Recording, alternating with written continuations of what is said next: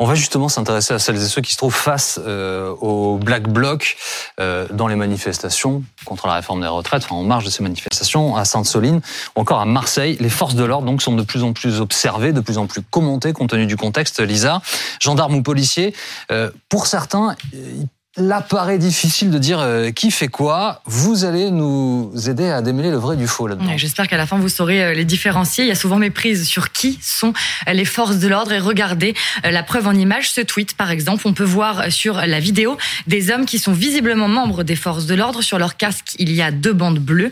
Et en légende, on peut lire un jeune manifestant asséné de plusieurs coups de matraque par les CRS dans les rues de Paris. Autre tweet.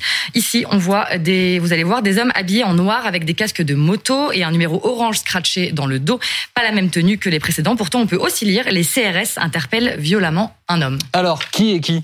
Et alors, euh, qui, qui est qui On va vous le dire, puisque sur la première jeu, vidéo. des, comment? Qui est qui C'est un jeu, ça, non? C'était un jeu, c'est vrai. Qui est-ce? Je sais pas. qui est Sur la première vidéo, les hommes avec les casques aux bandes bleues sont des fonctionnaires de la CI, la compagnie d'intervention. Ce sont des unités de police qui sont gérées par la direction de l'ordre public et de la circulation. Sur la deuxième vidéo, les casques de moto sur la tête et les scratchs orange dans le dos, ce sont des officiers Brave M, cette fameuse brigade motorisée de répression des actions violentes. Donc, si je résume, ce sont les mêmes personnes mais habillées différemment. Personne n'est CRS alors qu'ils ont tous l'air de faire le même travail que les CRS. C'est clair ou pas? C'est clair. Vous avez tout compris, Jean-Baptiste. Et du coup, bah, pour y voir plus clair, on va essayer de vous montrer qui fait partie des forces de l'ordre et qui est qui. Les forces de l'ordre, déjà, la définition, c'est l'ensemble des institutions dont le travail est de veiller à l'ordre public et au respect de la loi. Parmi les forces de l'ordre, il y a les gendarmes qui ont un statut militaire et les policiers qui, eux, sont fonctionnaires du ministère de l'Intérieur. Et au sein de ces deux grandes branches principales, il y a des spécialités comme le GIGN chez les gendarmes ou encore les CRS chez les policiers. Sous les uniformes de ceux qu'on appelle la Brave, ce sont des officiers de CI, de compagnie d'intervention, puisque la Brave n'est en fait pas une unité, mais un mode d'action. Tous portent un casque avec une visière et une boucle anti-étranglement, mais sur chaque casque, il y a un signe distinctif. Il faut être très attentif, c'est là que tout se joue. Les bandes bleues, c'est la compagnie d'intervention. Les bandes jaunes que vous pouvez voir sur les casques, ce sont les CRS. Mhm. La gendarmerie mobile a une grenade jaune ou dorée sur le casque, c'est le symbole de la gendarmerie nationale.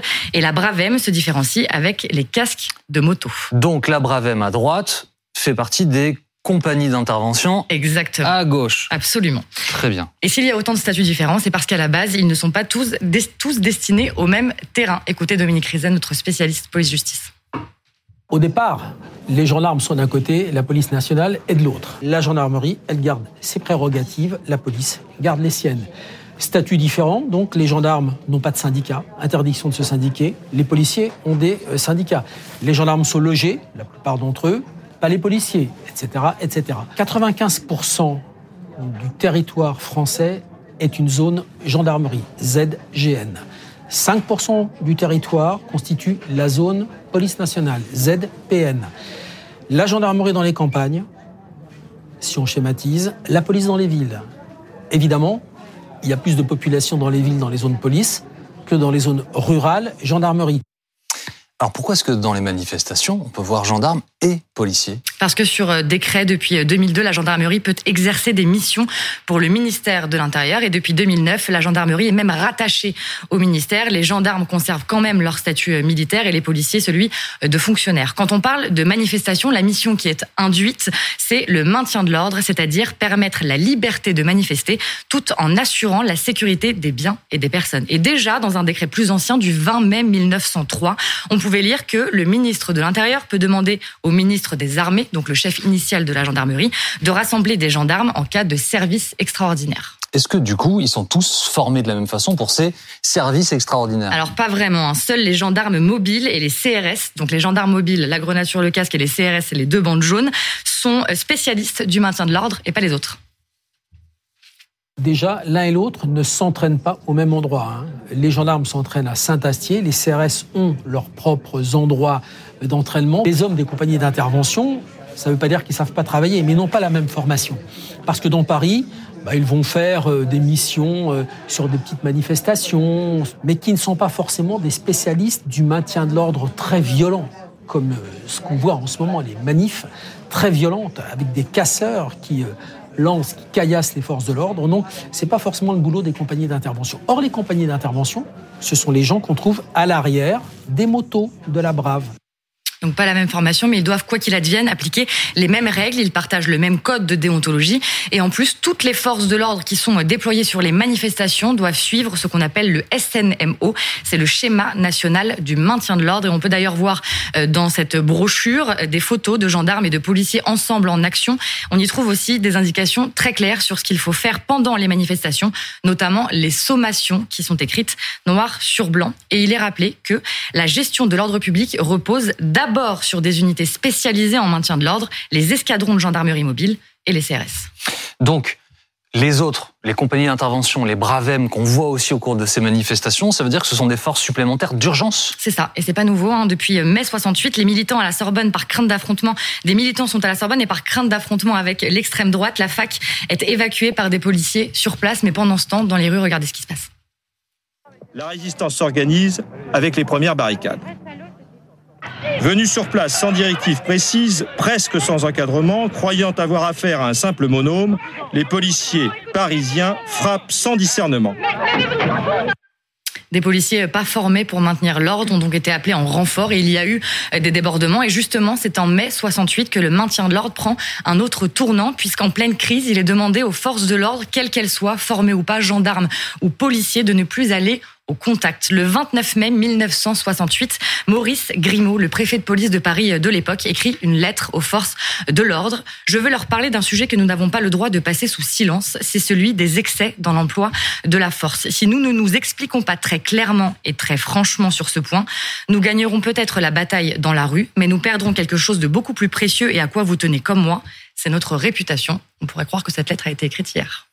Euh, Anne-Charlène a bu vos paroles lorsque vous avez rappelé la base du droit euh, sur, le, sur le maintien de l'ordre. C'est extrêmement important parce que ça définit euh, absolument tout ce qui se passe en ce moment. Et dans un climat de, de tension, on y reviendra avec Jérémy, mais où les politiques s'emparent des, des violences, avoir une base de droit clair, net pour tout le monde, c'est essentiel. Alors il y en a plusieurs, d'ailleurs des bases juridiques.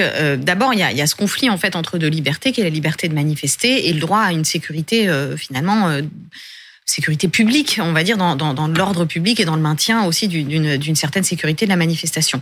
Et en fait, c'est sur ça que reposent les schémas nationaux de, de maintien de l'ordre, qui sont en fait, et il faut dire, c'est plutôt rassurant, très mouvant. On a eu euh, la, la première mouture en 1903, euh, et puis en fait, à, à, chaque grand événement politique, on se rend compte que ces schémas ont évolué pour les rendre un petit peu plus accessibles, pour les rendre aussi plus démocratiques et plus transparents. Et euh, la, la, la dernière version que nous avons, c'est celle de 2021, qui a pu être contrôlée par le Conseil euh, qui a fait l'objet de recours par des associations humanitaires. Et donc on voit bien que finalement, aujourd'hui, l'idée, c'est avant tout de rendre acceptable aussi euh, cette technique de maintien de l'ordre, de, de, publier beaucoup euh, ce qu'on appelle les directives internes, donc les sommations, et aussi une règle de base qui est celle de la proportionnalité, c'est-à-dire que au fond, l'action des forces de l'ordre n'est légitime qu'à partir du moment où elle est ultime. Et ça, c'est quelque chose qui fait aujourd'hui l'objet d'une publication, indépendamment de tous les textes que nous avons dans le code de sécurité intérieure, dans le, dans voilà, dans le code général des collectivités territoriales aussi, parce qu'il faut rajouter une chose, c'est que toutes ces forces-là, si on rajoute encore une subtilité, il y en a certaines qui sont gérées par le pouvoir national, mais d'autres qui sont gérées aussi par les localités. Par exemple, les compagnies d'intervention euh, peuvent être gérées uniquement par la ville de Paris, euh, suivant en fait où se passe la manifestation, son caractère tendu ou pas. Donc ça pose aussi des problèmes de gestion par échelon euh, qui sont parfois très coûteux pour nos finances publiques. Et ce point est très important. Alors je voudrais le préciser tout de suite. Vous dites les actions des forces de l'ordre. Les forces de l'ordre n'ont pas d'action par elles-mêmes. Elles sont euh, le bras du politique. Et alors ça c'est très très important. Enfin le politique, c'est-à-dire le préfet par exemple à Paris ou en département, qui répond lui-même au ministre de l'Intérieur. Et c'est ce qui fait euh, Jérémy Trottin que politiquement ça devient un vrai sujet, puisque les oppositions disent le maintien de l'ordre, les violences policières, c'est pas les policiers qui visent en fait euh, par ricochet avec ce que je viens d'expliquer, c'est le politique derrière. Et c'est toute la, la, théorie ou toute la démonstration que veut faire la France insoumise, notamment dans le cadre de ce conflit euh, sur euh, la réforme des retraites. Mais il faut pas non plus négliger le fait qu'en effet, il y a eu des, on appelle ça comme, comme vous voulez, mais des violences policières ou des actes violents de la part de policiers à tel point que l'IGPN a été saisi à hauteur de 45 fois et, et la, la défense des droits euh, autour de 90 fois. Donc en fait, il y a des actions violentes pendant euh, ces manifestations. Et tout l'enjeu, en effet, pour un certain nombre de politiques, c'est d'essayer de récupérer. Parce qu'aujourd'hui, on voit bien que L'intention de la France insoumise est en effet de faire le lien entre le gouvernement et, les, policiers et dire qu'en fait c'est le gouvernement qui est violent contre les manifestants. Hmm. C'est le lien qu'ils veulent faire. Après, il y a des instances euh, intermédiaires, la défenseur des droits, euh, les, enquêtes de la, de la police nationale qui vont pouvoir, l'IGPN qui vont pouvoir, police et police, vérifier les actes précis. Mais c'est vrai qu'il y a un jeu politique avec cette volonté d'assimiler ces violences policières à une violence étatique et à une violence politique à l'égard des manifestants. Et peut-être un mot aussi sur une institution qui est très peu connue. Moi, je l'ai découverte en, justement en travaillant euh, sur cette question. C'est le déontologue du ministère de l'Intérieur. Euh, c'est-à-dire que ces, ces, ces, ces, organes de déontologie sont développés dans pas mal d'institutions, mais là, c'est spécifique à ces questions euh, de maintien de l'ordre et qui avait justement publié lui-même une lettre en 2019 en disant attention, il faut aussi garder la connexion avec la légitimité démocratique.